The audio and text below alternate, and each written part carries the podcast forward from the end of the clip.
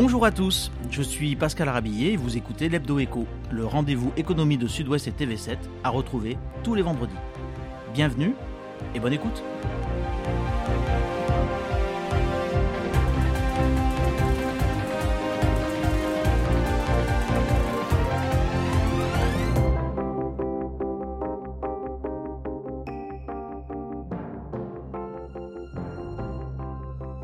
Depuis le 30 août, le pass sanitaire s'impose au moins jusqu'au 14 novembre prochain à près de 2 millions de salariés en France, celles et ceux qui travaillent au, contact du public euh, dans les activités qui demandaient déjà le pass sanitaire, mais seulement à la clientèle.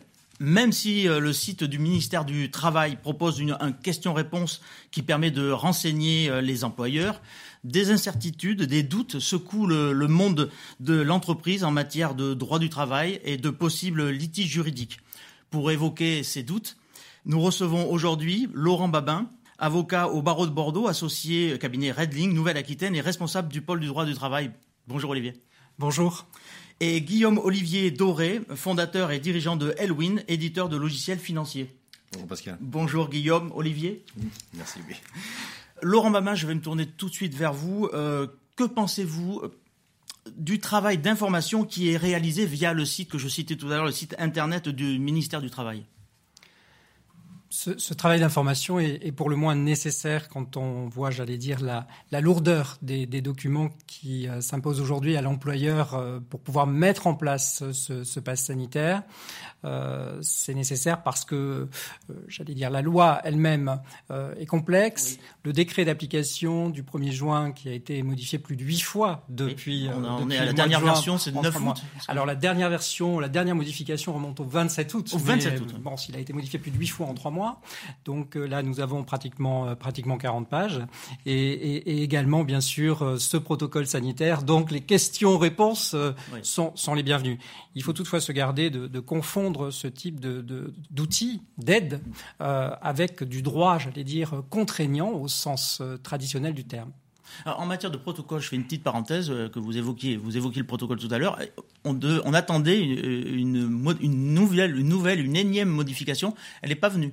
Effectivement, le, Madame la ministre du Travail, Elisabeth Borne, avait euh, annoncé donc euh, une énième mise à jour de ce protocole sanitaire euh, qui devait figurer sur le, sur le site internet hier soir. À ma connaissance, à cette heure, il n'en a rien été.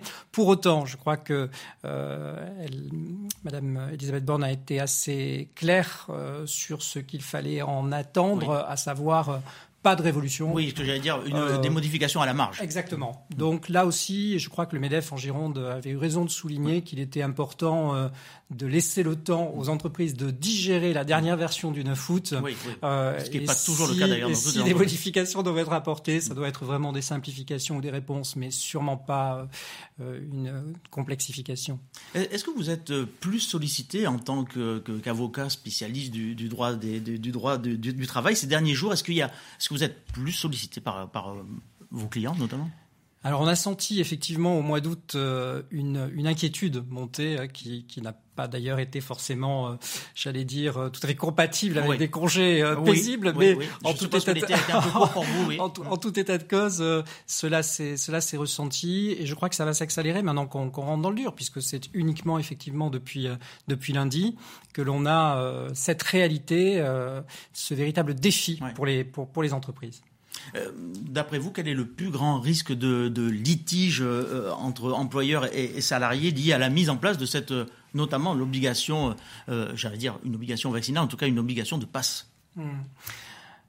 Je crois que en amont des, litiges, qui sont des, sujets qui s'inscriront dans des durées beaucoup plus longues, la préoccupation aujourd'hui pour les entreprises, c'est vraiment comment gérer euh, ce qui est un petit peu à contre-pied de ce qu'a toujours été la relation de travail, à savoir une indépendance et une nécessité pour l'employeur de ne pas avoir à connaître de l'état de santé du salarié. Donc c'est un changement de paradigme euh, qui est encore une fois euh, nouveau et donc, pour les entreprises, c'est véritablement euh, une zone, un terrain un peu miné euh, auquel elles vont devoir être confrontées véritablement chaque jour avec la présentation du pass sanitaire. Alors après, on aura l'occasion d'y revenir, je pense. Cela pourra donner lieu à des litiges. Mais déjà, comment ce contrôle va s'opérer? Quels sont les terrains glissants, ne pas confondre effectivement passe sanitaire avec obligation vaccinale, ce serait, ce serait une, une grave erreur sur le BABA, euh, bien euh, se munir de l'obligation euh, tous anti-Covid vérif, qui consiste à ne surtout pas avoir à connaître, j'allais dire, des, raisons qui fait que le pass est valide ou n'est pas valide. Donc il y a, j'allais dire, une, une, certaine mise en place qui ne va pas être si simple que cela et euh, euh, qui rend euh, difficile l'exercice. Et alors dites-moi mm, une question qui me vient à l'esprit là. Est-ce que je suis en situation, je suis employeur, je suis en situation de recruter. Est-ce que lors de l'entretien de recrutement, je peux poser la question Est-ce que je peux demander si s'il si, si, jouit du pass sanitaire ou s'il est vacciné? C'est une excellente question. Euh, lors de l'entretien euh, d'embauche, il serait tout à fait, euh, dire, on pourrait comprendre que l'employeur ait cette tentation. pour pour autant, cela est, très très fortement déconseillé puisqu'on serait effectivement sur une mesure discriminatoire à l'embauche. Donc l'employeur ne peut, à mon sens, pas demander la présentation du pass vaccinal, d'autant que du pass sanitaire, lapsus non révélateur, pour la simple raison que le le, salarié candidat peut très bien ne pas être en règle lors de l'entretien d'embauche et l'être lors de la prise de poste. Tout à fait. Donc cette question, à mon sens, ne peut pas être posée. En revanche, euh, il est tout à fait du rôle de l'employeur que d'attirer l'attention des candidats sur le fait que le poste sera soumis à l'obligation de passe sanitaire et que le passe sanitaire devra bien être présenté lors de la prise de poste. Guillaume Olivier Doré, vous êtes, vous êtes cet employeur-là. Je rappelle que vous dirigez une société euh, éditrice de logiciels financiers à Bordeaux. Euh, c'est une vingtaine de salariés. Tout à fait. Euh, quelle a été votre relation déjà employeur-employé depuis le début de cette crise sanitaire? La relation a profondément changé avec les salariés. le, constat est assez simple. On, face, face à cette, cette multiples contraintes liées, liées à la, aux divers confinements et aux contraintes personnelles que ça a généré. Il y a eu deux types de comportements qui se sont produits en entreprise. J'ai eu le plaisir d'avoir des collaborateurs qui ont pris à cœur euh, de, de, de, de continuer à travailler euh, cette énergie, de, prendre soin de leurs confrères, de leurs collègues, euh, et qui ont tenu compte de cet élément perso. Et donc ça a modifié leur comportement. Donc les, les talents se sont révélés, les talents humains. Euh, malheureusement, j'ai aussi des cas de personnes qui ont fait euh, des burn-out ou qui ont complètement euh, raté cette mission-là qui était pourtant pour certains managers de leur responsabilité. Et donc euh, burn-out parce que parce que la crise ou burn-out parce que des nouvelles méthodes de travail, le télétravail non, notamment. Je pense que c'est la crise qui, à mon avis, a généré ça. Hein. C'était le cas pour un, un, un manager, euh, un manager de la société. Euh, la réalité, c'est que je pense qu'on s'est tous retrouvés, je dis moi y compris, hein, on s'est tous retrouvés face à cette contrainte liée à la pandémie, cet enfermement auquel personne ne s'attendait, cette privation de liberté, et que chaque humain réagit comme il pouvait réagir. Donc oui, ça a modifié profondément la manière dont les choses fonctionnent. Il y a beaucoup plus maintenant de prise en compte de d'enjeux personnels. Alors on est dans cette limite un peu, cette zone grise un peu juridique que, que Laurent Bobin expliquait tout à l'heure. Donc on, on, tient en compte des, des, contraintes personnelles des uns et des autres sans forcément être complètement euh, concerné. Je prends un exemple très concret. On a une collaboratrice qui était mal logée pour des raisons personnelles pendant une période. On a tenu à ce qu'elle soit prioritaire lorsque les bureaux se sont rouverts pour pouvoir être au bureau physiquement et donc travailler dans des meilleures conditions et effectivement sortir de sa petite chambre de bonne qui lui permettait pas d'être complètement aussi à titre personnel à l'aise. Donc ça, c'est une prise en compte forte dans l'organisation du travail. Et aujourd'hui, par exemple, j'ai fait le choix maintenant de, de, de faire des travaux. Je n'agrandis pas les locaux de la société. Le télétravail est devenu euh, la norme, c'est une société de service. Donc, euh, et ça me permet de, ça permet aux collaborateurs de choisir la manière dont ils viennent et combien de temps ils viennent. Donc, ils s'organisent. C'est de l'autogestion entre guillemets sur cette partie-là. Et alors, dites-moi, euh, vous avez été proactif, enfin, vous, vous l'êtes par rapport à cette crise, mais vous avez été très proactif parce que si ma mémoire est bonne, parce qu'on a préparé un petit peu cette émission, vous avez mis en place très vite des tests antigéniques. Oui. J'étais parmi Vous avez été au-delà de ce qu'on attendait de vous. Oui, oui, euh, les, les, thèses antigéniques à l'époque n'étaient pas valides, euh, n'étaient pas reconnues, mais en l'occurrence, je savais qu'en Angleterre, euh, c'était le cas, donc je commandais des tests antigéniques que je mettais à disposition des collaborateurs, puisque assez rapidement, un certain nombre d'entre eux avaient besoin de venir physiquement au bureau parce qu'ils n'étaient pas dans des conditions de travail à domicile, en télétravail très confortables. Euh, donc on a rouvert très partiellement les bureaux lors des divers déconfinements et reconfinements. Euh, pour 5-6 postes de travail très éloignés en respectant les règles sanitaires. Et effectivement, on a mis en place des tests antigéniques à disposition des collaborateurs euh, qui, qui leur permettaient de venir sans forcément être dans cette contrainte du pass sanitaire qu'on a aujourd'hui. Euh, je, en, échangeant justement, vous, vous, me parliez tout vous me parliez de, de la possibilité euh, pour vous, euh, ou en tout cas de l'idée que vous aviez de peut-être pourquoi pas imposer le, le, le, pass ou en tout cas le recommander sérieusement, alors que vos salariés ne sont pas, j'allais dire, ils ne sont pas éligibles, ils peuvent travailler sans, sans le pass sanitaire. C'est sérieux? Vous, vous, souhaitez vraiment les, inciter en tout cas à, à présenter leur pass? Oui, alors je les ai incités à se faire vacciner assez rapidement. Euh, malheureusement, il y a, ça n'est qu'une incitation euh, amicale, parce qu'effectivement, en tant que mandataire social de l'entreprise, je ne peux pas leur imposer. Non. Et c'est un sujet personnel qui les regarde, évidemment. Euh, mais je suis assez satisfait de me rendre compte qu'on a fait un pot de, un pot de rentrée avec les collaborateurs. Ils sont tous vaccinés. D'accord. Mais c'est un constat, c'est un constat a posteriori.